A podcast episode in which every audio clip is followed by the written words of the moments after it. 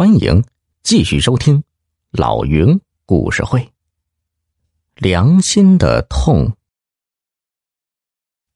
陈启章没有答话，心道：“看来这位厂长大人又误解了我的来意啊！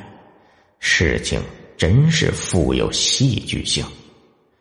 我在北京只是单位里一个普通的一个工作人员。”没想到，在远离北京千里之外的山区县城，竟然有人如此看重我。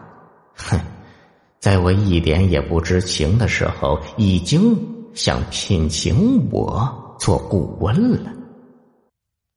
高厂长见陈启章好像在想什么，就笑着说道：“嗨，哎，报酬嘛，和你哥一样，每月一百五。”每年呢，只要推销超过三万元的货就行。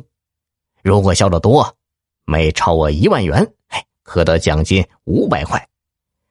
去年你哥超额八万多块呀！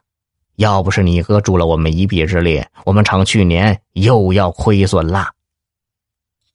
陈启章依然没有答话，他想，看来无需再找那个。写揭发信的群言了，哥哥受贿的事情已经很明了了，只是有一点仍然令他十分费解：哥哥是向谁推销了那么多马灯呢？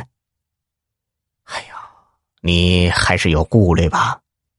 高厂长见陈启章仍然没有说话，又说道：“哎呀，不要怕，我们会替你保密的。你哥原先……”也是不太想干，倒是你嫂子想得开，帮助我们做通了你哥的工作。现在这样干的人也不是一个两个了，哎，这叫也算是多劳多得，为四化做贡献嘛。这竟然是为四化做贡献，陈启章简直有点啼笑皆非，但他沉住了气。又问了一句：“那我哥把你们的产品推销给谁呢？”“嗨，他们教育局管着六十多所中学呀，你哥统一为他们订的货。”“怎么，你们的产品卖给中学？”“是啊，目前的主要销路是中学，还有一些工厂啊。”“他们要你们的马灯做什么呀？”“啊，嗨。”不是马灯，搞马灯赚不了钱，总是亏。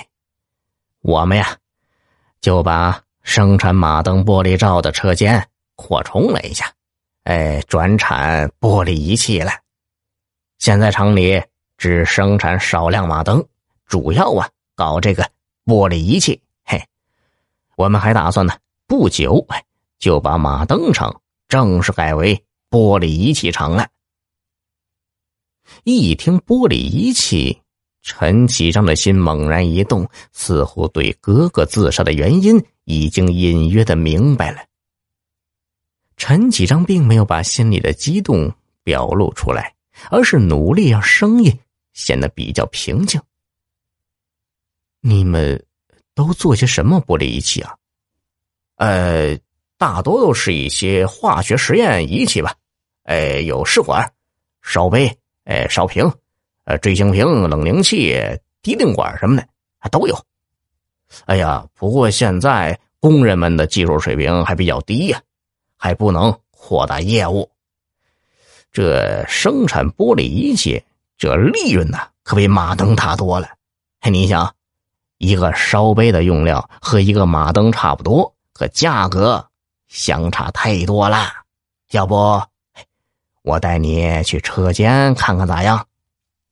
陈启章跟着高厂长来到车间，只见车间一角堆着一堆乳白色的石英砂，还有好多碎玻璃。几个工人正在把这些碎玻璃往融化玻璃的炉子里投。